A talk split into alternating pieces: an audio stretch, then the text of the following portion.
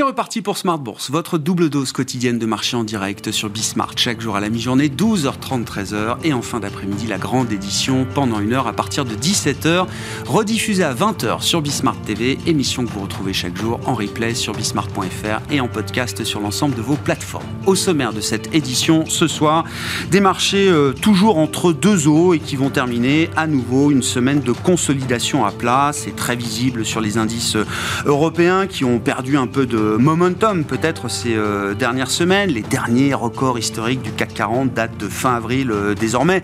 On se maintient quand même sur des niveaux de prix euh, élevés, hein, à plus de 7200 points pour l'indice parisien. On voit en revanche une dynamique toujours positive sur les indices actions américains, emmenés par ce groupe de valeurs technologiques dopé par le thème de l'IA générative et qui permet au S&P 500 de franchir en ce moment même le seuil des 4300 points, le S&P qui euh, rejoint enfin donc toute une série d'indices qui ont déjà rebondi de plus de 20% par rapport à leur point bas. C'est déjà le cas en Europe depuis un moment pour l'Eurostox, pour euh, le Stock 600, pour le DAX, pour le CAC 40. C'est le cas également pour des indices majeurs en Asie comme le Nikkei ou encore le Kospi et donc désormais le S&P 500 techniquement est 20% au-dessus de ses points bas d'octobre 2022. Dans les phénomènes de marché qu'on observe depuis quelques séances, hein, difficiles tirer une tendance, on notera quand même euh, des fractures qui tendent à se résorber. Ainsi, on voit les petites capitalisations boursières euh,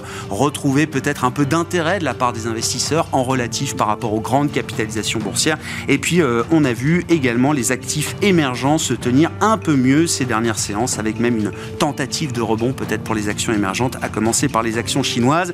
La Chine qui est désormais le seul trou noir mondial où il n'y a pas d'inflation quand je dis pas d'inflation, c'est 0% d'inflation sur un mois, 0% d'inflation sur euh, un an. Effectivement, on connaît les problèmes structurels du modèle économique euh, chinois, mais c'est vrai que cette situation est quand même frappante dans un monde en 2023 qui est un monde plutôt marqué par l'inflation. Même le Japon est plus inflationniste que la Chine aujourd'hui. On posera la question à nos invités de Planète Marché dans un instant. Et puis, dans le dernier quart d'heure de Smart Bourse, le quart d'heure thématique, comme une fois par mois, nous faisons le point sur euh, la dynamique de l'industrie ETF à travers les flux de collecte des dernières semaines ou encore les euh, dernières tendances en matière de lancement de nouveaux produits. Et c'est le directeur de la gestion de Yomoni, Olivier Malteste, qui sera avec nous en plateau à partir de 17h45.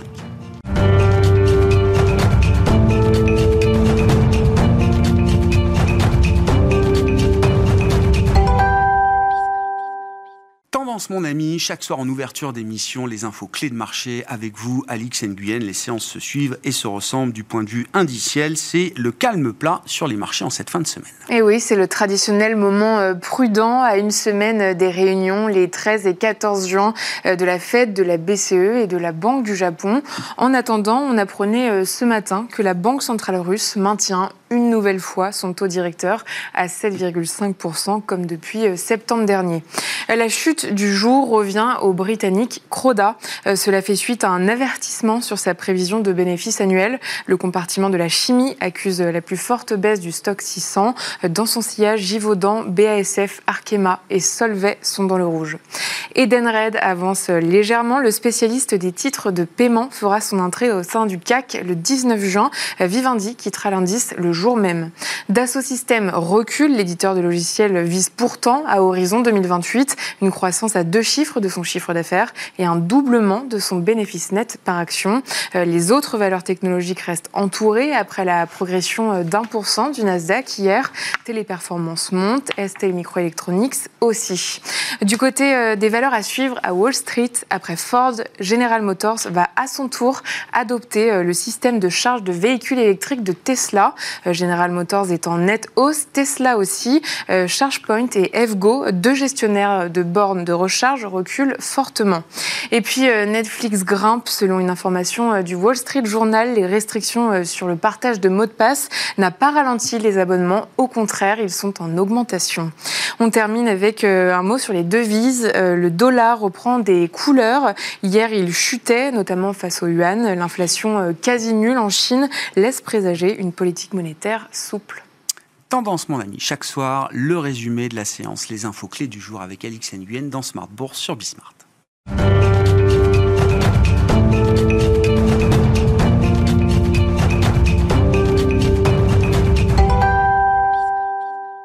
Trois invités avec nous chaque soir pour décrypter les mouvements de la planète marché. Xavier Patrolin est avec nous, le président d'Albatros Capital. Bonsoir Xavier. Bonsoir Grégoire. Merci d'être là. Merci à Wilfried Galland d'être avec nous également en plateau. Bonsoir Wilfried. Bonsoir Grégoire. Directeur stratégiste chez Montpensier Finance et à nos côtés également Axel Bott, directeur de la stratégie marché d'Ostrom Asset Management. Bonsoir Axel. Bonsoir Grégoire. Merci d'être euh, d'être là. au le thème de la pause, effectivement, à quelques jours des prochaines décisions de la Réserve fédérale américaine, notamment la BCE et la Banque du Japon rendront également leurs décisions et leurs euh, vues sur euh, la situation euh, conjoncturelle, notamment la semaine prochaine.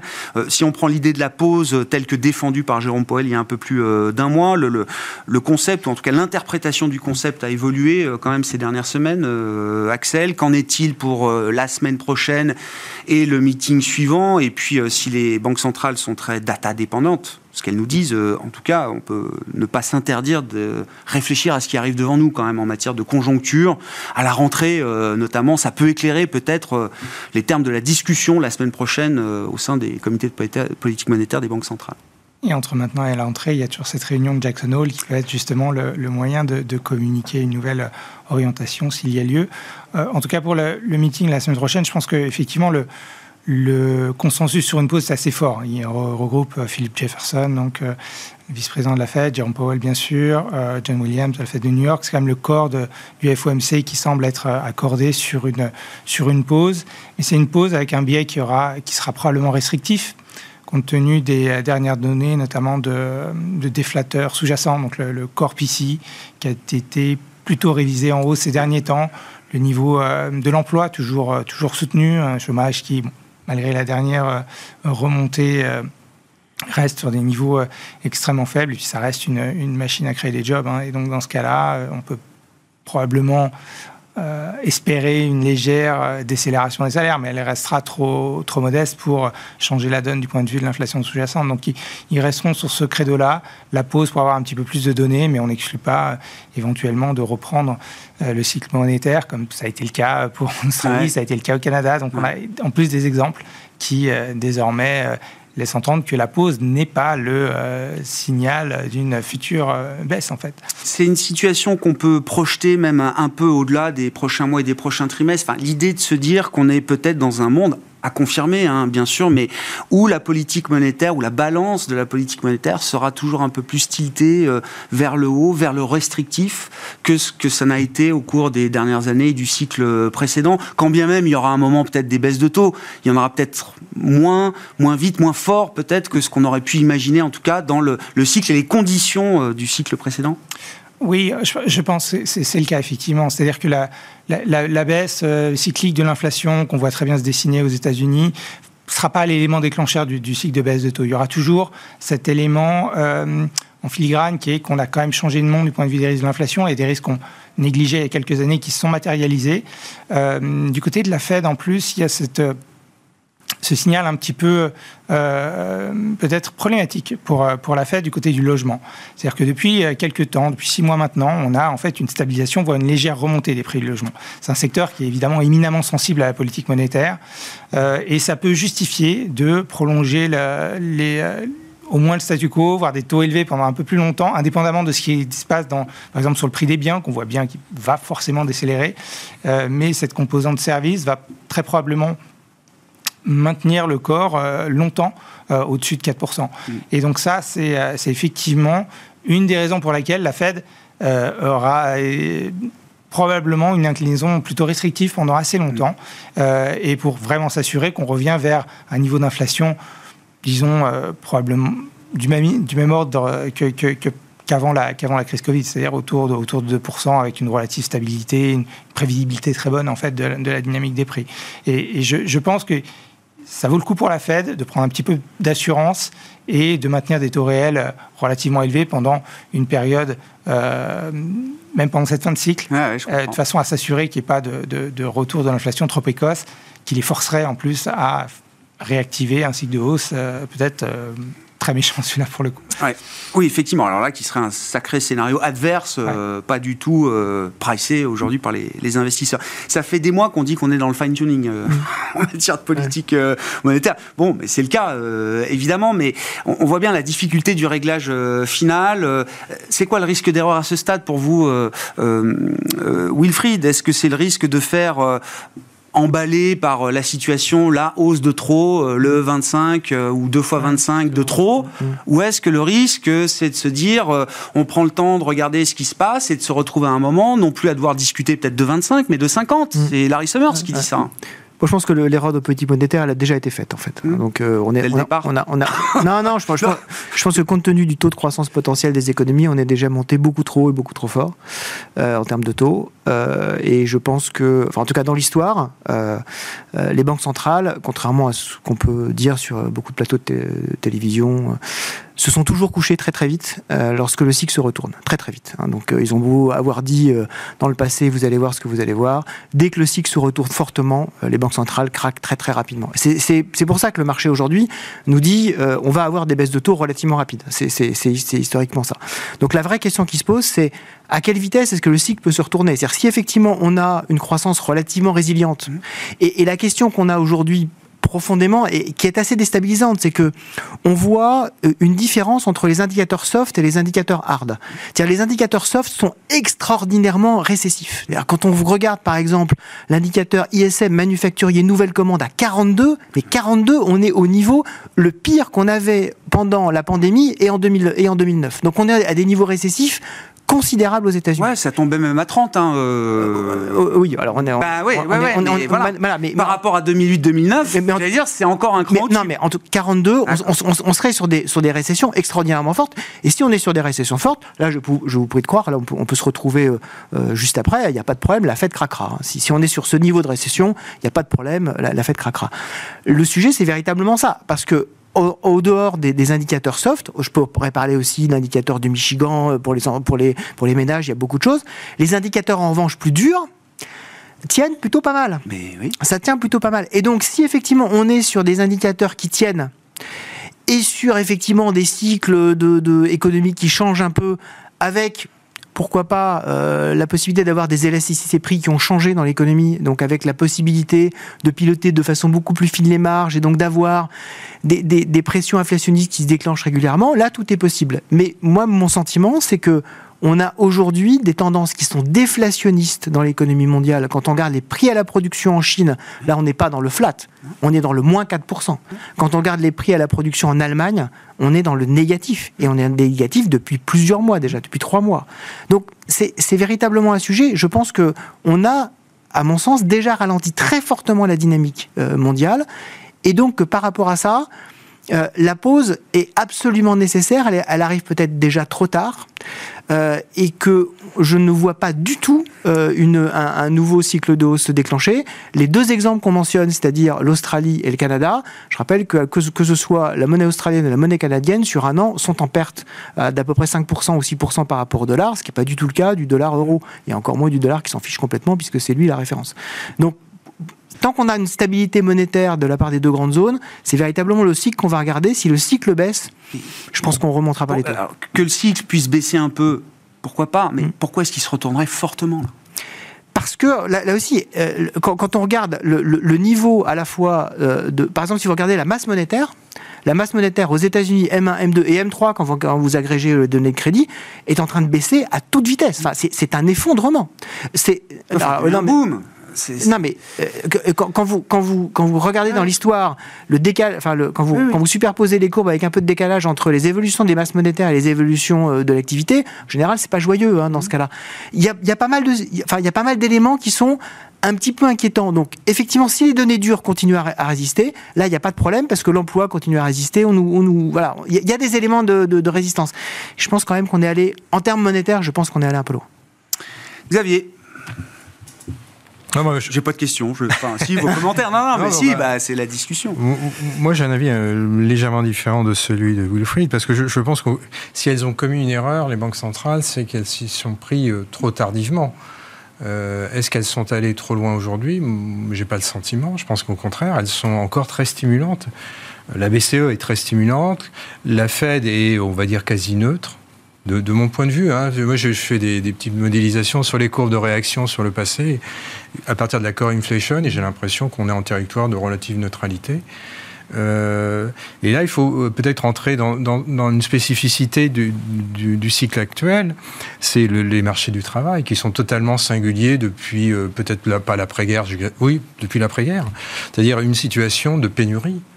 Le marché américain, je rappelle souvent ce chiffre, on peut le réactualiser quasiment tous les mois. Aujourd'hui, un chômeur rencontre 1,7 offres d'emploi. Dans les 20 dernières années, c'était entre 0,2 et 0,8, donc disons 0,5. Donc ça veut dire que la, politique monétaire, à ce stade, malgré ce que tu dis, hmm. n'a zéro prise sur la structure du marché du travail. Je suis pas d'accord avec ça, mais. mais bah vas-y, vas-y, Xavier. Tu vois, et, et, donc, euh, je, je, je, pense que. Euh, et d'ailleurs, d'où la dualité industrie-service on a certes une récession industrielle à l'échelle mondiale, hein, et d'où l'évolution des prix, mais sur les services, pour l'instant, pas du tout. Alors après, il, faudrait rentrer dans une analyse fine entre, au moment du Covid, avec ce décalage entre les biens manufacturés, le décalage sur les services, donc peut-être...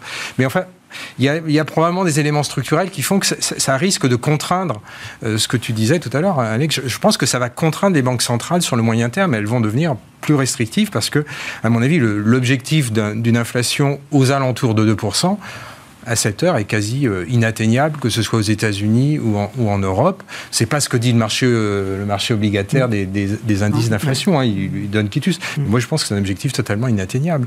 Et donc, marquer une pause aujourd'hui, pour, pour en revenir à ta question sur la Fédérale Réserve, elle le fait parce qu'il y a eu un stress bancaire. Oui, bah, c'est déjà une bonne raison. Oui, bah, absolument. L'histoire montre aussi là que les stress bancaires. C'est un signe de prudence. Oui, oui, oui. Mais sans le stress bancaire, je pense qu'elle aurait continué ces, petits mouvements. Alors, la veille de SVB, il nous dit on va à 6. Hein. Voilà, c'est ça. Eh ben, le, moi, j'arrive exactement à 6. 6, on est en territoire bien restrictif. Donc là, il est, il est en, en, territoire de, neutralité parce qu'il ne sait pas dans quel sens ça, va partir. Pour la BCE, la BCE, là, pour le coup, est très, beaucoup très, très en retard. D'ailleurs, on pourrait à moyen terme, si on reste sur ce profil de comportement de la Banque Centrale Européenne, on peut s'attendre à ce qu'il y ait un niveau d'inflation à moyen terme, pour d'autres raisons d'ailleurs, plus élevé en, zone euro qu'aux États-Unis euh, dans la décennie qui vient. Hein. Là, c'est possible. Alors tu me diras, tant mieux, Dieu soit loué, parce qu'on a beaucoup de, de bah, C'est-à-dire que l'écart qu'on avait en tête en matière de politique monétaire est déjà beaucoup plus réduit que, euh, que ce qu'on prévoyait euh, au départ. Non mais il ne faut pas oublier non plus, alors vous le dites hein, très bien, mais le stress financier, c'est quand même un stress dans la chaîne de crédit, c'est un durcissement, ça équivaut à un X euh, hausse de taux. Le, la politique quantitative ou la réduction de la politique quantitative, c'est aussi X hausse de taux. les émissions du Trésor qui vont quand même assécher un peu plus de liquidité en quelques mois, c'est aussi X hausse de taux, etc. etc. Non, non, mais moi je pense qu'il faut faire des petits pas. La, stratégie des petits pas est la bonne parce qu'il ne faut pas être éléphant dans le magasin de porcelaine. on ne sait jamais. Donc, euh, donc il y, a, des variables, euh, des facteurs d'incertitude. Mais euh, globalement, on est dans une conjoncture qui est totalement singulière. Cette dualité entre industrie et service, pour l'instant, ne montre aucun signe de faiblesse. Euh, et euh, que ce soit sur le soft ou sur le hard, hein, sur les données soft ou hard. On a 50 sur les services, c'est pas non plus dingue. Hein. Oui, mais enfin quand même. ISN Service, c'est à 50,9. Oui, mais cet écart, entre, hein. cet écart entre le. a rarement été, on l'a vu par le passé, mm. mais rarement aussi marqué. Mm. Et donc, euh, bon, moi je pense qu'il ne faut pas s'arrêter, sinon on risque, on risque d'avoir une. Alors par contre, là où tu as peut-être, tu as sans doute raison, c'est que quand on, a, on est quand on a des acteurs qui ont un niveau d'endettement élevé, et c'est la situation actuelle, on peut s'accorder là-dessus, il y a toujours le risque de la debt deflation, c'est la, la, déflation par la dette. C'est-à-dire qu'à un moment, si, le, si cette accumulation de dette n'a pas comme sous-jacent une croissance économique mmh. pour les États, donc des recettes fiscales, ou pour les entreprises, un cash flow, un chiffre d'affaires, des marges, eh bien à ce moment-là, là, tu, tu, as une phase d'ajustement qui, là, qui peut devenir, euh, qui peut devenir bah, là, déflationniste pour le coup. Mmh. Et donc ça, c'est cet équilibre-là qu'il faut, qu'il faut pas qu'il y ait une rupture. Donc la stratégie des petits pas est, la bonne, mais dire qu'elles ont été trop loin, non, moi je pense pas. Quand, euh, Alors, Wilfried Il y a débat. Mo et puis euh, Axel. Oui, enfin voilà, on va pas, euh, on va pas épiloguer dessus. Non, mais si, parce que ça montre bien ah, que. ça montre bien les, les, les positions très différentes qu'il peut y avoir aujourd'hui dans le marché. J'ai l'impression que. Je, je, trouve qu'on est déjà en territoire très chacun est conforté dans ses convictions par euh, la série de données ou le flux de données qu'on peut suivre. Je pense, je pense, que chacun, à un moment donné, doit prendre, euh, doit, doit, doit, doit avoir une conviction ah bah, avec, avec, avec, les, avec les doutes qui, euh, qui, qui, sont associés à sa conviction. Enfin, je pense que jamais, enfin, je connais pas personne qui, qui disent, en tout cas de sérieux, qui disent je suis sûr à 100% de, de, de, mon scénario. Hein, évidemment, il y, a, il y a énormément de, il y a énormément de questions et d'incertitudes qui sont attachées à ça. Encore très tranchées et que chacun de part et d'autre peut être conforté. C'est la lecture macro est difficile. Hein. On peut trouver plein d'indicateurs avancés négatifs et se rassurer en regardant un peu dans le rétro et en se disant bah oui c'est très négatif devant, mais à chaque fois derrière c'est un peu plus positif. Je pense qu'un des points, un, des points centraux, euh, un des points centraux de d'attention, c'est euh, qu'il est très difficile de savoir précisément qu'est-ce qu'est l'inflation sous-jacente. C'est-à-dire que tout repose en termes de, en termes de, de, de, scénario macroéconomique, de niveau de restrictif, euh, de niveau de position restrictive des taux, sur cette notion euh, véritablement de, déflateur en termes d'inflation sous-jacente. Et même les banquiers centraux, quand on les interroge de façon pointue et récurrente dessus, c'est pas très clair, puisqu'au début, ils se, ils, se, ressentent sur l'inflation justement cœur, mais en disant, ah ben non, finalement, c'est pas l'inflation cœur, et c'est absolument pas clair. Là, on, arrive quand même, là, là c'était, je sais plus quel banquier central, qui avait dit, c'est l'inflation euh, corps, service, ex-shelter. oui, c'est du super super corps, chacun sa petite mesure. Euh, et donc la question, c'est effectivement ça. C'est est-ce qu'on a effectivement une véritable notion? Est-ce qu'il faut se, fonder tout simplement sur l'inflation, euh, l'inflation pure et derrière effectivement définir? Moi, je pense qu'effectivement, on a des niveaux de ce point de vue-là déjà très restrictif. C'est d'ailleurs ce qu'a dit James Bullard. Hein. James Bullard est quand même le, chef de file des Faucons euh, qui a dit on est dans le bas du range suffisamment restrictif pour l'économie américaine. Donc même lui assure quand même qu'on est déjà dans un territoire restrictif. Moi, je pense qu'on est trop restrictif. Mmh. Xavier pense qu'on n'est pas suffisamment restrictif. Mais la question, c'est effectivement qui, tourne autour, pas tous les débats, je pense, tournent autour de cette fameuse notion d'inflation sous-jacente. Est-ce qu'on a ça? Est-ce qu'on ne l'a pas? Et, et, euh, bah, l'avenir nous le dira. Hein, mais moi, je pense qu'on l'est effectivement relativement bas. Axel, vos et euh, la question euh, zone euro, est-ce que, est que le problème d'inflation en zone euro, la dynamique, la, la, structure euh, inflationniste endogène en zone euro est, est, plus grave ou plus compliqué pour une banque centrale comme la BCE que ce qu'on observe aux États-Unis? Oui, juste, juste un mot sur, le système bancaire américain avant. Quand on regarde un petit peu les, les, chiffres à la semaine hein, des encours de, de crédit, on ne voit pas de crédit crunch. Il y a eu un effet très, très significatif et, violent au moment où SVB euh, et, évidemment s'est effondré.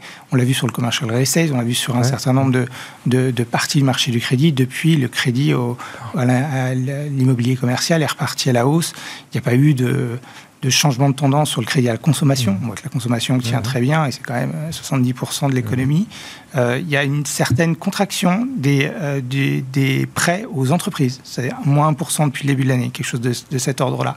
En revanche, euh, le crédit hypothécaire était déjà très, très bas, mmh. mais du coup, continue de sa légère remontée avec l'amélioration des conditions sur le marché du logement. Donc, le, il y a l'intention des banques exprimée au travers mmh. des surveys et il y a la réalité des chiffres depuis le stress sur SVB qui tend à infirmer plutôt euh, le, le, durcissement des conditions de crédit. On, regarde simplement le long cours à la semaine, on ne le voit pas en fait. Et donc ça, cette partie-là, ce durcissement des, conditions de crédit, qui est, qui est, quand même euh, la résultante aussi de la politique monétaire et un objectif pour la Fed, il équivaut peut-être à un, resserrement en termes de hausse de taux moins important que ce qu'on pouvait imaginer au moment de... de, oui, euh, ou alors peut-être qu'il est encore devant nous vers le quatrième. Je, je ne sais pas, peut-être ça prendra du temps à, à, percoler dans, dans l'économie, mais en tout cas, depuis le stress bancaire, clairement, les choses sont plutôt normalisées, en fait, hein, et on mmh. est revenu sur, euh, sur la tendance euh. En Europe, la situation est un petit peu, euh, évidemment, toujours plus complexe. la BCE fait face à des gouvernements qui ont fait des chèques à tout le monde et une politique budgétaire qui ne l'aide pas, en fait, hein, dans sa lutte contre l'inflation. Donc il y a eu l'effet, en plus, l'effet induit initial où bah, les recettes fiscales ont été gonflées par l'inflation, la reprise, etc. Donc on a eu tendance à être d'autant plus dispendieux. C'est toujours difficile de reprendre ensuite ce qu'on a, a distribué. Et donc on se retrouve dans une situation où finalement on fait beaucoup de transferts aux gens. Euh, les revendications salariales s'affirment. On voit que les gens ont regardé, ont conscience de la perte de pouvoir d'achat et le chômage baisse partout en, zone euro. Hein. dans tous les pays, on a des niveaux de chômage qui sont plus bas. Donc non seulement pour des raisons, pour des raisons cycliques, pour des raisons d'inflation passée, pour des raisons euh, simplement de pénurie de travailleurs. Cette économie de pénurie, effectivement, c'est quelque chose qui va rester avec nous pendant un certain temps. Je pense que euh, on l'a vu dans les salaires négociés, on est à 4,3, on n'a jamais eu ça en, zone euro. On a les coûts salariaux au quatrième trimestre dans la zone euro, c'était plus 5,7. Et donc, ça alimente euh, cette, cette inflation, sur les services, on est autour de 5. Et c'est une inflation qui est très inerte, en fait, l'inflation dans les services. Donc ça va durer un petit peu. Parce que la BCE est restrictive aujourd'hui, pas vraiment, les taux réels sont encore très, très faibles. Là où ça va devenir restrictif, c'est avec les politiques quantitatives qui vont, euh, qui vont s'affirmer. On a les remboursements forcés des TLTRO qui vont détruire à peu près 600 milliards d'euros cette année, euh, entre juin, septembre, décembre. Et on a le quantitative tightening qui va euh, diminuer le bilan d'à peu près 150 milliards supplémentaires. Donc là, on va rentrer peut-être dans le dur, avec probablement un effet mm. de, de, remontée de l'euro un peu plus affirmé, puisqu'on on réduit la base d'euros, on détruit des euros. Euh, euh, et, là, peut-être qu'on aura un petit peu plus de traction sur euh, les, décisions monétaires de la BCE. Il faut, voir d'où on partait aussi. Hein. L'année dernière, les taux étaient négatifs. et, on a beaucoup de mal à sortir de cette logique avant, en plus, d'entamer des hausses de taux qui étaient inimaginables et qui ont été évidemment nécessaires. Hein. Donc, donc voilà, je pense qu'il y a encore du, chemin, du chemin à couvrir. Ils vont se donner un petit peu de temps pour voir l'effet des politiques quantitatives. Et donc, ils mm. vont s'arrêter, je pense, autour de 3,75, sachant que le resserrement passe par d'autres outils que la hausse des taux. Le risque sur les salaires, il est, il est, enfin, au regard notamment du système de négociation, de la rigidité que ça peut impliquer aussi dans un certain nombre de branches, de, de secteurs. Euh, c'est déjà un fait accompli, euh, cette euh, spirale prix-salaire, au moins, bah, parce que les, salaires sont négociés pour cette année, mais ils sont aussi négociés déjà pour l'an prochain, et même en Allemagne, peut-être même pour le début de 2025. On a déjà des, options ou des,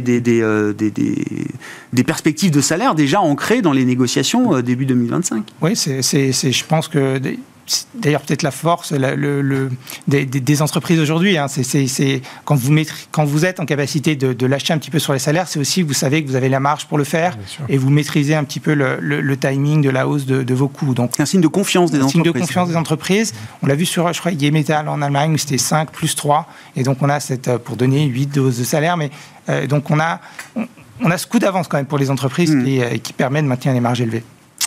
Wilfried, sur la, sur la zone euro, alors dans les, Bon, il y a eu la révision du PIB euh, négatif, mm. effectivement, euh, au T1. Après, les perspectives euh, italiennes de croissance ont été révisées à la hausse. Ouais, et puis si on, enlève, si, on, enlève l'Irlande, on est plus bah négatif. Hein. Bah oui. Donc en fait, donc, sachant que sachant qu'Irlande a quand même des, des, effets fiscaux qui sont quand même très, bah, très importants. Le PIB irlandais, c'est voilà. 5 entreprises, quoi. Voilà.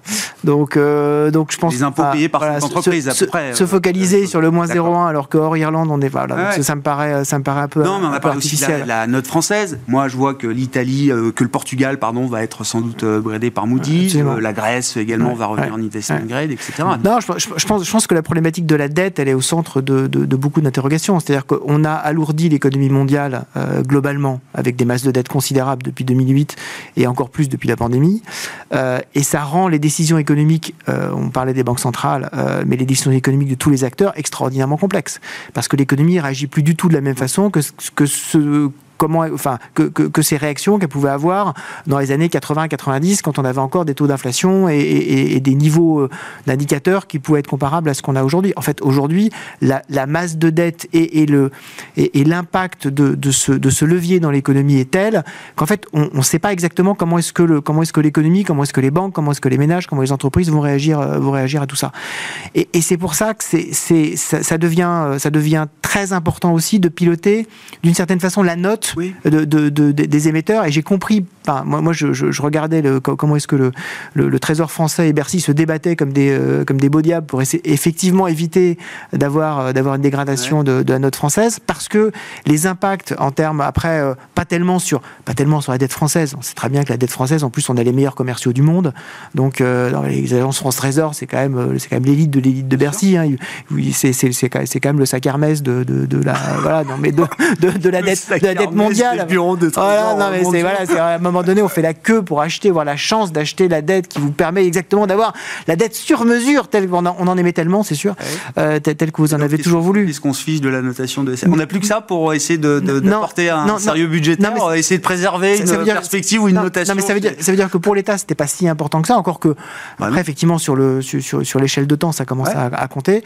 Mais c'est surtout qu'en fait, vous, vous faites remonter les taux euh, de financement de votre économie par ricochet sur tous les, euh, sur tous les niveaux de dette. Les agents Ah oui. Oui, voilà, et à la fois les ménages, les entreprises, etc. Et donc ça pèse de plus en plus, et dans une économie, une fois de plus, qui est en particulier du côté des entreprises, qui est extrêmement endettée. Euh, en France, on est extrêmement endetté. Euh, il faut faire attention à ça. Alors, il y a des remboursements de PGE qui vont avoir lieu, mais euh, on a quand même un niveau de levier quand on compare à nos, euh, à nos petits camarades hein, dans les entreprises, qui a un niveau de levier qui est, qui est, quand, même, qui est quand même significatif. Et donc ça, c'est un sujet qui, je pense, est dans la tête de tout le monde sur comment est-ce que le cycle peut se dérouler avec un niveau de dette qui euh, n'a rien à voir avec ce qu'il a été précédemment et avec cette incertitude très forte sur le, les coûts de financement de, l'économie et ce qu'on disait tout à l'heure, c'est-à-dire qu'est-ce que c'est que, enfin, qu'est-ce qu'on prend en compte comme inflation en fait Mhm. Euh, Fondamentalement, c'est ça. C'est-à-dire que euh, moi, moi, moi, je regarde parfois avec un peu de euh, un petit sourire un peu ironique en disant finalement quand les quand, quand les chiffres quand les chiffres d'inflation déplaisent, bah, on en prend d'autres. Hein, parce qu'effectivement les chiffres les chiffres les chiffres d'inflation les 2% d'inflation, c'est dans, dans les, dans, dans les, les objectifs, c'est 2% d'inflation. Mhm. hein. On n'a jamais Ce que c'est que tout le monde maintenant prend les, les, les, Voilà. les stats nationales. Moi, enfin, je, n'ai toujours utilisé que l'indice harmonisé des prix euh, européens, donc- Eurostat, pour comparer. Et depuis qu'il y a de l'inflation, chacun est sur son petit Mais- chiffre domestique. et Et, surtout- on veut surtout pas voir le Non, chiffre non, harmonisé. mais hein. surtout, ça veut dire que Qui est toujours un peu plus élevé. En tout cas, en France, c'est le, le cas. est extrêmement fragmenté. C'est-à-dire que euh, on raisonner en moyenne, c'est extraordinairement Ah bah dur. oui. Et donc effectivement derrière, comment est-ce qu'on prend le, comment est-ce qu'on, par quel bout est-ce qu'on prend ça? C'est extrêmement. Pour moi, c'est vraiment, c'est vraiment la clé. C'est le niveau de dette. Comment une économie va réagir avec ce niveau de dette, avec ce niveau qui, moi, je pense, est déjà très restrictif et avec des niveaux de taux d'intérêt réels quand on se projette sur l'inflation future, Ah. qui sont déjà, pour moi, légèrement positifs, voire très positifs. C'est pas des niveaux négatifs, c'est pas vrai. Euh, En tout cas, je. Mais d'où l'importance du marché du travail. Je veux dire, s'il y a ce débat sur la mesure de l'inflation, etc., une manière de regarder peut-être assez simplement les choses avec des chiffres qui sont quand même très sérieux, très pertinents, c'est de regarder justement la tension qu'on a sur le marché du Ouais. travail. C'est ça qui pilote quand même beaucoup des décisions des banques centrales aujourd'hui. Oui, mais la tension sur le marché du travail, pardon, mais n'a jamais été un indicateur avancé dans l'économie. Jamais.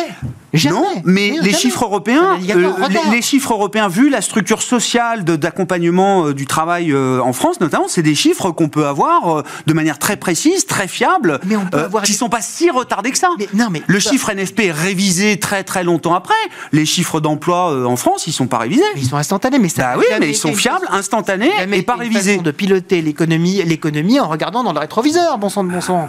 Enfin, non, mais c'est vrai. C'est à, à- à un moment donné, on se, on se focalise sur les indicateurs les plus retardés. On regarde, voilà, on en vient de discuter du PIB, l'indicateur retard, le chômage, l'indicateur de Non, on retard. va pas regarder les intentions des entreprises. Il y a des enquêtes aussi autour du Ah, travail. ça tombe. euh, ouais. c'est en train de tomber, c'est en train de plonger. Les indicateurs sont en train de plonger. Donc, euh, euh, en tout cas, en, en termes en termes de différentiel, on n'est pas du tout sur, sur un différentiel positif. Alors après, on peut dire oui, ça va rester, etc. Mais il n'y a au- aucun, aucune enquête qui nous dit euh, ça va continuer à monter. hein. Axel, à quelles données on se fie? Non, mais c'est une question vaste, hein, mais c'est vrai que pour piloter la politique monétaire aujourd'hui, c'est quoi le- le- l'indicateur euh, pertinent? L'indicateur pertinent, je pense que c'est euh, c'est tous les indicateurs de, de- de transmission de la politique monétaire, savoir si on, si on a l'objectif euh, recherché en termes de, au jour d'aujourd'hui, du durcissement des conditions de crédit. Ça, il va falloir euh, Hmm. voir au moment où ils auront atteint le. Donc c'est le les enquêtes de crédit, distribution, enquêtes de crédit, production de crédit, nouveaux, conditions. Exactement. Euh, je pense que ça, ça peut être un indicateur. Je pense que le, malgré tout, le, le- le niveau du chômage nous renseigne beaucoup à la fois sur le, sur euh, le potentiel restant de- d'augmentation de la liquidité sans tension, de, de l'activité sans tension.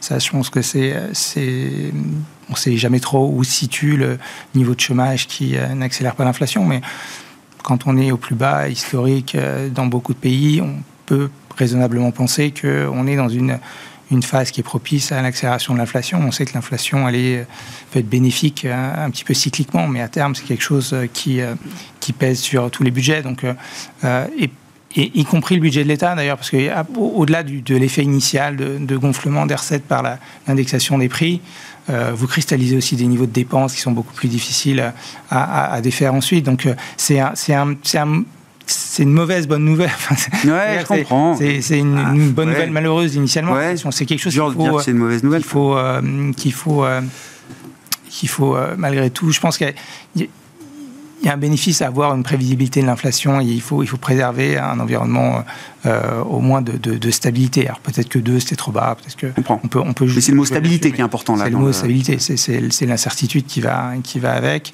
et qui euh, bah, engendre peut-être de mauvaises décisions de la part des acteurs privés quand, quand elle est trop volatile. Xavier, euh, pour poursuivre la discussion, je, voulais qu'on dise un mot de la Chine. Pourquoi il n'y a pas d'inflation, mais pas du tout d'inflation en Chine, alors que même au Japon, il y a de l'inflation. non, mais c'est le seul endroit au monde où il y a vraiment rien qui se passe de ce point de vue-là. Tu, as raison, euh, parce que moi je ferai un parallèle bon, euh, qui, est beaucoup, qui sera audacieux pour beaucoup d'entre nous. C'est pour moi la situation chinoise, c'est une situation japonaise. Euh, revue et corrigée. Parce à l'échelle chinoise. À l'échelle chinoise, mais vieillissement démographique et crise immobilière. Et le parallèle est troublant. Euh, et donc, je, ils sont dans cette phase de, transition euh, de modèle qui va être très très compliquée. Ils sont à la fin de leur trente glorieuse, donc ils sont à la conjonction de, plein de champs de contraintes dont le vieillissement démographique est quand même une contrainte majeure, et là pour le coup déterministe. Mmh. Et la façon dont ils ont traité le Covid est quand même, moi, je trouve très très intéressante. Comment ils ont traité le Covid, au fond? Ils sont à l'origine du Covid, mais qu'est-ce qu'ils font? Ils se barricadent pendant trois ans mmh. et ils laissent le reste du monde chercher l'immunité collective. Et quand le reste du monde a atteint l'immunité collective, ils rouvrent les frontières. Donc ça te donne l'idée quand même c'est une très grande puissance, c'est la puissance dominante, c'est euh, le, milieu, mais la, puissance du milieu. Mais euh, je, pense qu'ils sont, ils ont un tel champ de, contraintes que, à, mon avis, euh, ils, sont, ils rentrent dans une forme de déclin paradoxalement. D'accord. Et, donc la, pression déflationniste emporte tout, quoi. Voilà, c'est ça. Et parce qu'ils n'ont pas, ils n'ont pas réussi à mettre en place ces institutions pour pouvoir basculer dans un modèle de consommation interne. Mm-hmm. Et en même temps, ils ont une crise immobilière qui vient détruire une partie de l'épargne. Et donc ça, c'est très compliqué pour favoriser un modèle de consommation interne, il faut toute une série d'institutions. D'ailleurs, on voit que la revanche du consommateur chinois, euh, elle n'est pas du tout de l'intensité de ce qu'on a vu aux États-Unis ou en Europe. Hein. On a plaqué nos schémas occidentaux. Euh, pourquoi? Parce que bah, parce qu'il n'y a pas de sécurité, oui. Oui, puis ils ont vu la mort en face. Oui, c'est pas 30 000, 40 000 morts comme le disent officiellement les statistiques. Oui, bien sûr. C'est des, dizaines de millions de morts auxquels ils ont été. Bah, ils ont, la psychologie collective en Occident a été affectée aussi. Hein, mais, euh, mais, en Chine, je pense qu'on n'imagine pas l'impact que ça a eu. Et donc il y a une interrogation sur le pouvoir politique qui, lui, euh, renforce le dispositif. Mais si tu veux, ça, ça, au lieu d'assouplir, au lieu de, de, créer les... Donc ça ne favorise pas ce basculement vers la consommation interne. Et donc on, a, on va avoir un, un modèle économique qui va commencer à gripper. Et puis le vieillissement euh, euh, de la démographie de la population active, plus l'atteinte de la frontière technologique, là, je veux dire, c'est bon, il rentre dans une phase de stagnation, et euh, peut-être même que quand je, rigolais sur le modèle japonais, mais à mon avis, ils n'en sont pas très loin. Hein. Donc, ça, là, pour le coup, le Japon nous indique que ça peut durer des décennies. Hein. Je demandais à un investisseur émergent qu'est-ce qu'on a raté sur la Chine, parce qu'il y a un peu, un peu de déception. Il me dit, bah, là où on s'est trompé, c'est qu'on pensait qu'ils euh, avaient accumulé de l'épargne excessive, et que non, c'est de l'épargne de précaution. exactement. exactement. Non, moi, moi ce, que, ce que je trouve très, très juste, euh, c'est qu'effectivement, on voit en Chine se développer, euh, si on utilise un, terme un peu pédant, une mentalité obsidionale, c'est-à-dire effectivement une, mentalité d'assiégé. Euh, avec, la, volonté de, monter les murs, les, douves, les herses, les crocodiles, pour être absolument protégés. Et, ce qui est très frappant, c'est que, pour rebondir sur ce que disait Xavier, c'est que lorsqu'on regarde par exemple les modèles euh, d'intelligence artificielle chinoise, euh, ils marchent beaucoup moins bien aujourd'hui, ils sont beaucoup moins performants que les modèles euh, occidentaux, parce que justement le pays est totalement fermé.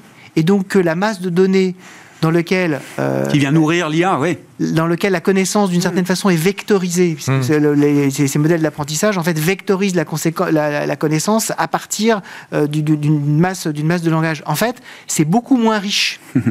parce que c'est beaucoup moins ouvert, parce qu'il y a beaucoup moins de, confiance, d'innovation, de circulation.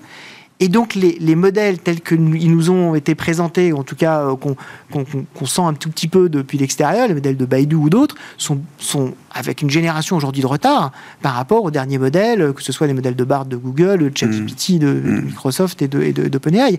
Et ça, c'est le reflet de l'enfermement de la Chine. Et, ça, c'est effectivement le, le reflet du problème qui commence à arriver véritablement là concrètement dans l'économie il va falloir ouvrir d'une certaine façon. Et donc là, le dilemme chinois va être absolument horrible. C'est soit effectivement je renonce à cette mentalité de je recrée l'empire du milieu et finalement vous venez vous agréger autour de moi et vous faites partie de l'empire. Il n'y a même pas, voilà, même pas de nation, vous faites partie de l'empire. Ou alors je m'ouvre et dans ce cas-là, je, renonce à tous mes principes de socialisme euh, à la chinoise et le fameux premier principe de Xi Jinping, hein, que je rappelle régulièrement, des 14 principes, assurer le leadership du Parti communiste chinois sur toute forme d'organisation sociale en Chine.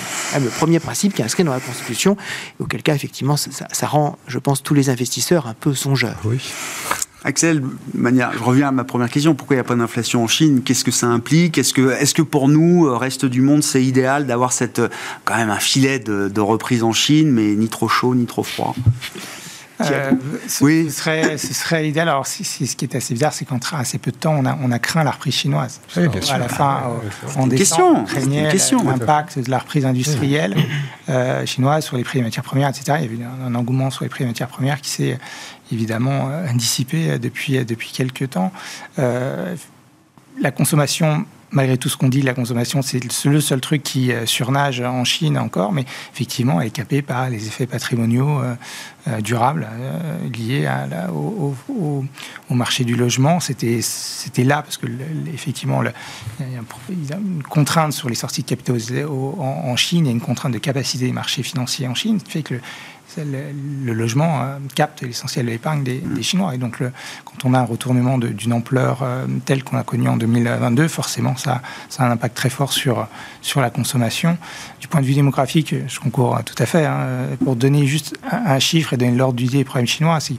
la, la, population active, elle s'est contractée de 47 millions euh, l'année dernière.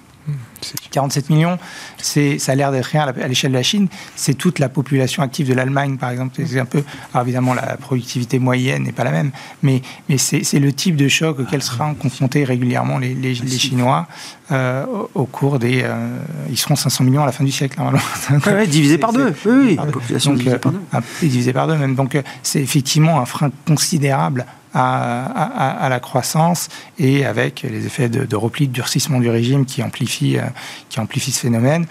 Euh, le, conflit larvé avec les, Américains les aide pas non plus et vont, ils vont accumuler de retard dans ces nouvelles technologies euh, avec la pression américaine, c'est sûr. Et ils seront jamais première économie mondiale vu ce que vous décrivez, je... il, le, ça va être dur. peut-être ponctuellement, mais, mais, mais, mais, mais, ça ne sera pas une tendance, ce sera pas une suprématie euh, voilà, installée. Quoi.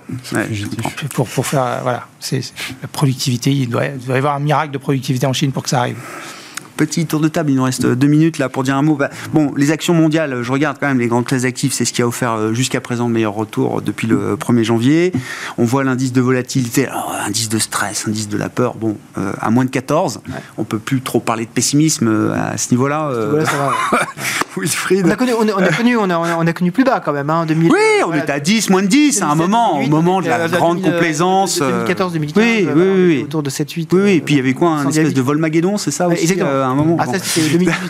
c'est plus tard ça. Bon, qu'est-ce qui, on arrive bientôt à mi-année. Euh, qu'est-ce qui convient de faire? Bah, moi, moi je, je vais être euh, conforme à mon scénario qui, euh, qui, qui, voit les taux en fait baisser.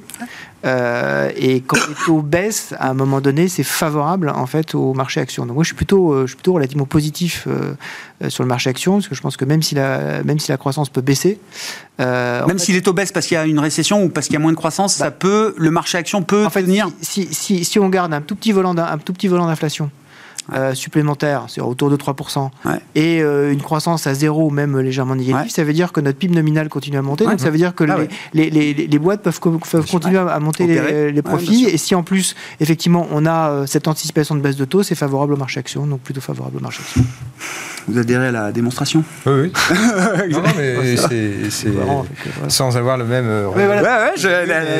en termes d'investissement. Pour, l'instant, on est dans un environnement où, oui, la, croissance nominale est là, donc croissance croissance du chiffre d'affaires, croissance des earnings. La seule question qu'il faut se poser, c'est est-ce qu'à un moment ou un autre, les structures de coûts vont rattraper euh, la croissance de l'activité? C'est ça, hein, hein, parce que euh, derrière, il peut y avoir la récession bénéficiaire. Donc pour l'instant, on n'y est pas. Euh, on est une espèce de plateau, en tout cas en Europe. On est sur un, une espèce de plateau, voire légère progression. Mais c'est ça, ça bien suivre parce qu'on peut avoir, on peut être dans un instant où, d'une certaine façon, la demande commence à fléchir. À ce moment-là, les entreprises commencent à réagir avec des structures de coûts, notamment basse salariale, qui sont en train d'être inflatées. Et donc là, d'un seul coup, c'est l'effet un peu inverse de ce qui s'est passé euh, sur l'année 2022. Euh, puis, et donc c'est ça qu'il faut suivre. Pour l'instant, on ne le voit pas. Donc c'est très rassurant. Les primes de risque ne sont pas profondément inquiétantes. Mm.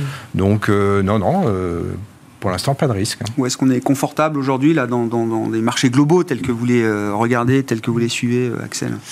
Je pense qu'on est assez confortable effectivement sur les actions, hein, cette capacité de, de, résilience des marges, cette protection naturelle contre l'inflation, je pense nous, nous est, est, assez appréciable encore. Euh, sur le crédit, on est assez confiant aussi, le crédit d'entreprise, avec des spreads contre Bund autour de 170 points de base, ben, ça se regarde, en particulier sur la partie courte. Finalement, c'est un des endroits où vous avez très peu de volatilité depuis le début de l'année. Le crédit, mmh. vous avez des rendements autour de 4%, ouais. très réguliers. Ça bouge un petit peu avec les spreads ou les taux. Ça se comporte plus le... comme les actions que comme euh, l'obligataire, euh, le crédit euh, aujourd'hui. Hein. Oui, alors, plus, oui euh, effectivement, mais, mais, y a, les, le spread a un petit peu compensé les taux, ce qui fait que si vous regardez uniquement le, le taux actuariel euh, de, de, la classe d'actifs, vous êtes autour de 4 depuis le début de l'année, mmh. avec une stabilité qui est assez remarquable en, en euros. Sur le high yield, on, a peut-être un petit peu d'excès sur les, des les plus, mauvaises signatures ces derniers temps, mais là, ça paye encore des primes de, autour de 500 points de base. Le, haut du panier du high yield est totalement achetable, hein, avec un, risque de défaut qui reste relativement, euh, relativement maîtrisé. Et puis, il y a toujours euh, ce risque qui est peut-être sous-pricé euh, d'inflation, et donc qui laisse un, un petit peu de place aux emprunts indexés, je pense. Merci beaucoup d'avoir été avec nous, invités le Planète Marché ce soir. Axel Bott, Ostrom Asset Management, Wilfried Galland, Montpensier Finance et Xavier Patrolin, Albatros Capital.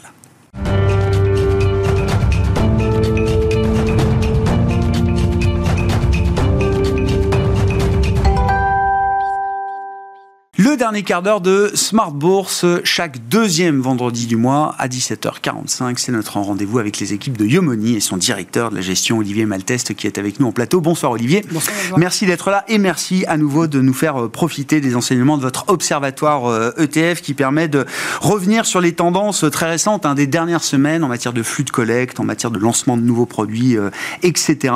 Que peut-on dire d'ailleurs de la dynamique de, de collecte, de flux qu'on a pu euh, observer ces dernières semaines, euh, voilà, sur le cours, euh, courant du, du, du, mois de mai, pour dire les choses, Olivier, on avait déjà noté effectivement hein, que le rythme de collecte par rapport au rythme qu'on a pu observer l'an dernier, 2021-2022 ont été des années énormes de ce point de vue-là. Est-ce qu'on est à nouveau sur un rythme de croisière là au mois de mai? Alors on est encore sur un petit mois. on est à 6 milliards 3 sur le mois de ouais. mai. On vient de 10 milliards hein, sur le sur le mois d'avril pour mémoire. D'accord. Qu'on a un ralentissement. C'est pas non plus très étonnant parce que le mois de mai, hein, historiquement, est toujours un peu plus bas aussi. C'est toujours un mois qui est relativement calme. Hein. C'est peut-être la crainte du en oui, fly away. Mais oui, la saisonnalité, mais bien la sûr. saisonnalité. Et puis c'est vrai que euh, de plus en plus, on voit que le monétaire redevient une classe d'actifs aussi intéressante. Ouais. Et on va peu chercher du monétaire en ETF. Donc tout ça peut peut peut-être expliquer que ça. Donc on est à 6 milliards 3 sur le mois de mai, donc un, un, petit mois, mais bon, quelque chose quand même de relativement, relativement honnête euh, globalement. Ouais, effectivement. Bon, venant de 10 milliards le, le mois précédent, euh, au mois d'avril, qu'est-ce qu'on peut dire de la manière dont la collecte s'est répartie en fonction des grandes classes d'actifs? Alors par rapport au mois d'avril, c'est la même chose, c'est-à-dire que c'est encore le marché obligataire qui collecte le plus. Donc ça, c'est des choses qui sont relativement rares. Hein. Traditionnellement, c'est mmh. plutôt le, le, marché action qui collecte le plus sur les ETF.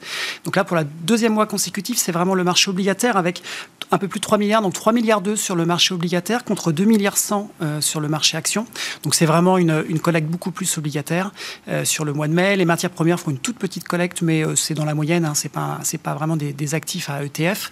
et puis et puis voilà. Donc on est globalement sur sur une collecte tiré encore par les marchés obligataires. Qu'est-ce qui a intéressé les investisseurs dans la sphère euh, obligataire, dans la sphère action? Alors dans la sphère obligataire, c'est les obligations euh, toujours euh, européennes donc d'entreprises, mais vraiment sur le long terme, qui ont continué, continué à intéresser, intéresser vraiment en termes de collecte et en termes de souverain, donc d'État à la fois sur les États-Unis surtout et aussi un petit peu sur l'Europe. Donc ça, c'est vraiment les thèmes qui ont, qui ont intéressé. L'obligation européenne investment grade de court terme, par contre, elles ont plutôt été en retrait, donc ont eu des, ont eu des sorties sorties. les marchés émergents aussi ont connu sur le marché obligataire des sorties. Et toujours les obligations high yield. On voit que les investisseurs hein, se méfient et ne trouvent pas suffisamment de, spread en fait ah, pour rester positionnés. Il y a un risk-reward qui est plus aussi intéressant que ça, y compris sur la, dette à haut rendement. oui, tout à fait. Et donc ça s'observe sur le marché des ETF aussi également sur la partie euh, action Alors sur la partie action, euh, donc c'est vraiment toujours le même thème que les mois précédents, c'était vraiment les grosses capitalisations en premier lieu. Hein, depuis, ça c'est vraiment le thème qu'on observe depuis 2023 et qui continue, euh, continue sur ce mois-ci. les obligations, les actions pardon aussi japonaises qui continuent à bien collecter, qui continuent, qu'on continue à bien, à bien intéresser. Donc ça c'est vraiment sur les thèmes qui intéressent les émergentes. Évidemment la croissance, les thèmes de croissance aux US avec les thèmes de l'IA et, des technos, hein, forcément ça, a bien, ça a bien tiré aussi et, et attiré tirer les flux des investisseurs sur ce, sur ce mois. Ce qui a moins intéressé, donc là où on a eu des sorties, hein, on a eu euh, des sorties sur le marché suisse euh, de manière relativement importante, euh, et également sur les secteurs de l'énergie, la value US aussi.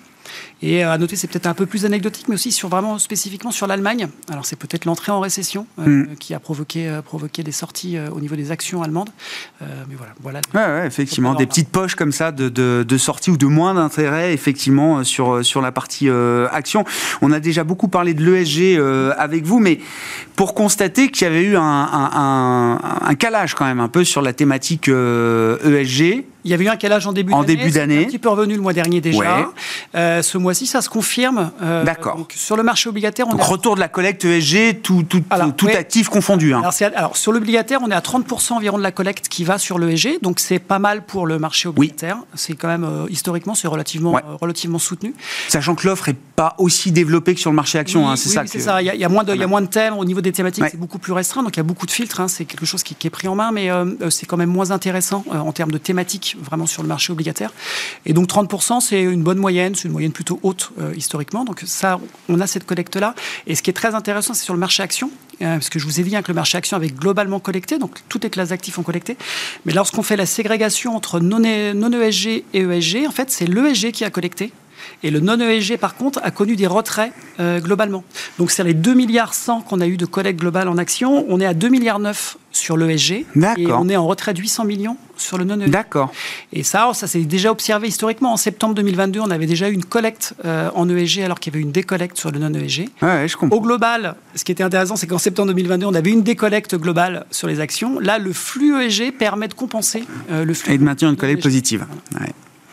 Qu'est-ce qu'on peut dire des, des, émetteurs, du palmarès des émetteurs à l'issue du, du, mois de mai? Bon, pour la première place, il n'y a jamais beaucoup de suspense. Non. Euh, non un peu comme Et je suis pas sûr qu'il y, en ait, y en ait beaucoup encore devant nous, en tout cas pour quelques mois, voire quelques trimestres, et pourquoi pas quelques années. Toujours BlackRock, toujours BlackRock ouais. effectivement premier. Ce qui est intéressant, c'est qu'on voit qu'on passe de 10 milliards à, à, un peu plus de 6 milliards ouais. en collecte. Ouais. donc c'est une réduction. Oui, oui. Ça fait de 50%, mais une forte réduction. Et BlackRock collecte un peu plus que le mois dernier. Donc il continue à gagner de part de marché.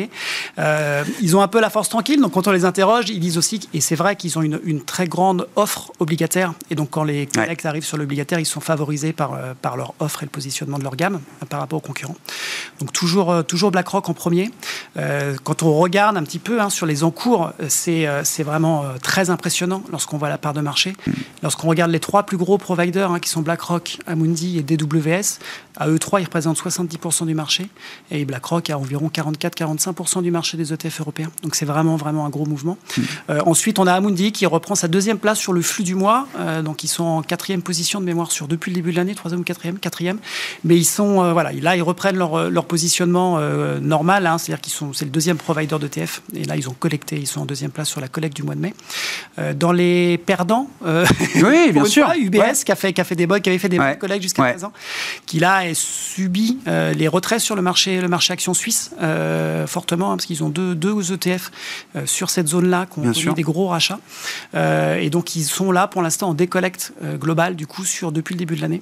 Et donc, ils ont, voilà, ils ont un mois de mai un petit peu difficile, mmh. suite, suite au flux, notamment sur la Suisse. Qu'est-ce qu'on peut dire des nouveaux produits qui ont pu être émis au cours du mois de mai, euh, Olivier? Déjà, il n'y en a pas eu beaucoup. Non, il n'y en a eu que deux. Ouais. Donc c'est aussi calme, ouais, euh, aussi calme ça. en termes de nouveaux produits. Ouais. Euh, des produits très spécifiques. On a un produit d'UBS qui est sur les matières premières, euh, sur lesquelles il y a une, euh, un ETF un petit peu intelligent en termes de... euh, Lorsqu'on investit sur les matières premières, on utilise beaucoup les marchés des futurs, Mm. y compris dans les sous-jacents des ETF. Et donc là, ils sont sur des matières premières hors agriculture, hors métaux industriels et hors aussi bétail. Et ils essayent d'avoir un mécanisme de rôle au niveau des futurs. De manière un petit peu intelligente. On sait que c'est des marchés qui sont compliqués, qui Oui. peuvent être en contango, en Spot, option. Futur, etc. Exactement. Oui, oui. Donc là, oui. ils essayent d'avoir un mécanisme un peu intelligent euh, pour, pour couvrir ça. Donc c'est la, la nouvelle offre côté UBS. Et on a une autre offre, donc la plus ESG, donc sur un ETF article 9, euh, sur Rise ETF, hein, qui est une, une petite, euh, un, petit, un petit émetteur d'ETF, un petit, ils sont existent depuis 5 ans, euh, et euh, qui là va chercher à faire de l'économie circulaire, donc à faire des paniers euh, qui favorisent euh, toutes les entreprises qui favorisent l'économie circulaire, ce qui fait partie de la taxonomie européenne. Mhm. Donc un ETF article 9. Il y en a d'autres hein, sur ce thème-là, BNP en a un, mais celui-là, la spécificité neuf. l'article 9. Ouais, c'est ça. Et on sait que c'est toujours. On est dans l'impact, en tout cas, euh, la volonté d'impact la plus, la plus élevée aujourd'hui selon la classification européenne. J'ai vu que AXA IM aussi avait affiché sa volonté de pénétrer ce marché des, des ETF. Alors, je ne sais pas s'il pèse d'ailleurs quelque chose aujourd'hui. Ah, Ils sont à 1,3 milliard. oui, sur donc pas trois grand-chose, ETF, pour le coup. Mais euh, ils ont communiqué sur une volonté sont- d'être plus présents sur ce marché-là. Tout à fait. Ils sont, ils sont relativement ambitieux. Ils Ouais. sont revenus l'année dernière déjà avec un ETF sur le Nasdaq, euh, donc qui était quelque chose de relativement classique. Et là, ce qu'ils essayent de faire, c'est vraiment des ETF dits actifs. Donc, ils essaient d'utiliser leur gestion active, de la mettre sous format ETF. Ah. Euh, et ils sont relativement ambitieux puisque leur plan sur euh, 2025, c'est d'arriver dans les dixièmes, euh, dans les dix premiers euh, au niveau de l'Europe. Ça fait environ 5 milliards hein, sous gestion. Donc, euh, quand on a la taille d'AXA, si les ambitions d'AXA, euh, IM, c'est tout à fait envisageable hein, d'avoir 5 milliards de collecte à horizon 3 ans. Mais c'est vrai que le thème est compliqué des ETF de gestion active. Ça a déjà été tenté. Mais c'est vrai que pour réintégrer le marché des ETF, il faut trouver un moyen un peu différenciant. Donc, le, ce qui est choisi par AXA, c'est celui-là. Et c'est vrai qu'ils sont, voilà, qu'ils qu'ils affichent une belle, Ouais, ouais, une belle ouais, ouais. ambition. Et nous, on est contents parce que Ah bah, il y aura d'acteurs. et- bien sûr, bien sûr. Non mais c'est intéressant cette idée. euh, mettre la gestion active au, bah, euh, aux frais des ETF, quoi, d'une certaine Oui, manière. c'est un peu rassurant parce que ce que vous disiez au début, hein, en termes de flux, à un moment on a eu un petit peu peur. Ouais. Est-ce que ça, quand on voit que des gros acteurs qui étaient présents, qui, Mm. qui étaient sortis, reviennent en fait sur le Ouais, marché des ETF comprends. et continuent à afficher l'ambition, on voit bien, nous on est complètement convaincus hein, chez Ouais, ouais. que la gestion passive et les ETF euh, vont continuer euh, euh, vraiment à, se prendre développer. des parts de marché, à se développer.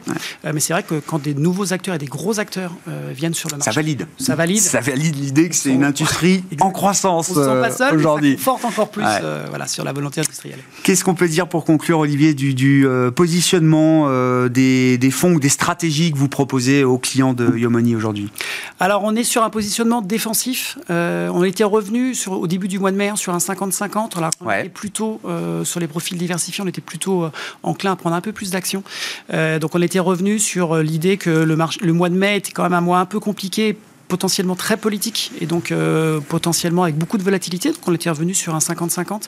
Et là, on a décidé en fait d'être encore un peu plus prudent.